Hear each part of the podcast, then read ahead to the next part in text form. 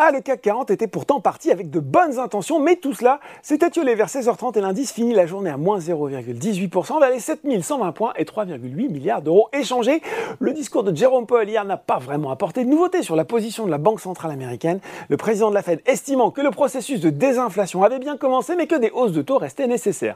De son côté, Wall Street est plus nettement en repli, moins 0,5% pour le Dow Jones à 17h45 vers les 33 975 points, moins 1,6% pour le Nasdaq vers les 11 916 points l'indice des valeurs de technologie qui avait gagné 1,9% hier. On revient à Paris, on regarde les valeurs en hausse et qui on retrouve? Eh bien CGG qui fait à nouveau la course en tête sur le SBF 120 devant SES e Imagotag.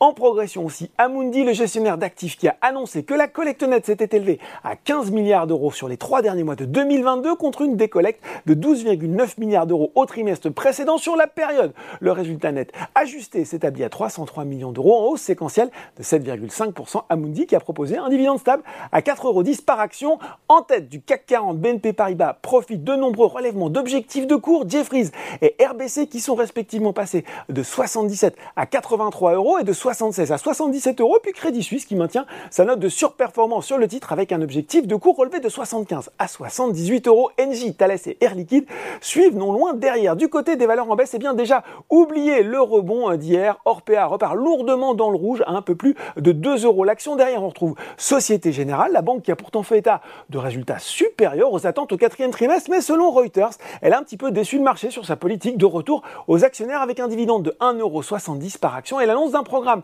de rachat d'actions de 440 millions d'euros. Dans une note de recherche, là aussi citée par Reuters, Jeffries indique que les analystes attendaient en moyenne un dividende de 1,73€ et quelques 900 millions d'euros de rachat d'actions. Sur le CAC 40, ça se replie aussi pour Saint-Gobain et Total Energy et pourtant, la major pétrolière a dévoilé un résultat net de 20,5 milliards de dollars en 2022 en hausse de 28% par rapport à 2021. C'est le plus important bénéfice réalisé par le groupe français. Enfin, Worldline est lui pénalisé par la chute de plus de 15% du spécialiste des paiements électroniques néerlandais Adyen. Voilà, c'est tout pour ce soir. En attendant, n'oubliez pas, tout le reste de l'actu éco et finance est sur Boursorama.